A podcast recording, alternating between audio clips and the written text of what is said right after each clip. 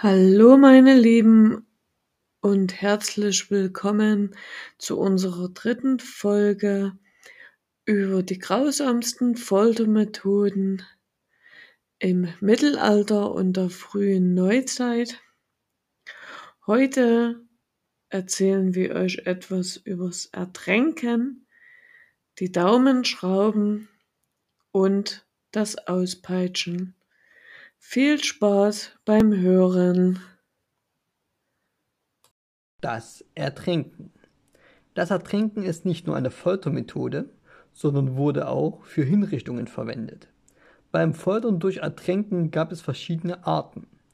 Der Verdächtige konnte gefesselt an einem Seil ins Wasser getaucht werden oder in einem Käfig hinuntergelassen werden. Nach einiger Zeit im Wasser wurde er wieder heraufgeholt und erhielt die Möglichkeit, ein Geständnis abzulegen.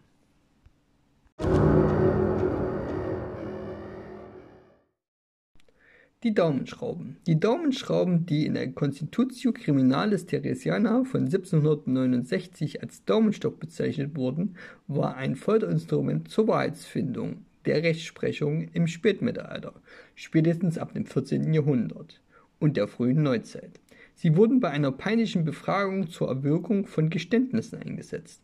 Der Daumen oder ein anderer Finger wurde in eine Zwinge eingespannt. Deren durch Gewinde miteinander verbundenen Backen wurden durch Schrauben zusammengepresst. Dieser Druck ist äußerst schmerzhaft und nicht selten mit Frakturen verbunden, die bleibende Schäden an der Hand verursachen können. Sehr oft wurde diese Form der Folter zur Erlangung von Geständnissen bei Hexenverfolgungen eingesetzt.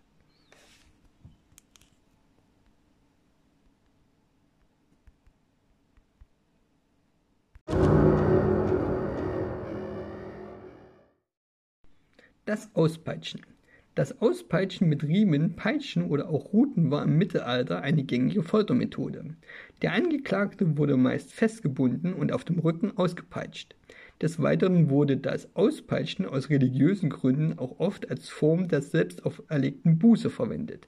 Eine Geißelung hinterlässt deutliche Narben. So, meine Lieben, und jetzt hoffen wir, dass euch unsere dritte Podcast-Folge über die grausamsten Foltermethoden im Mittelalter und der frühen Neuzeit gefallen hat und dass ihr auch beim nächsten Mal wieder dabei seid. Tschüss, sagen Susi und Björn.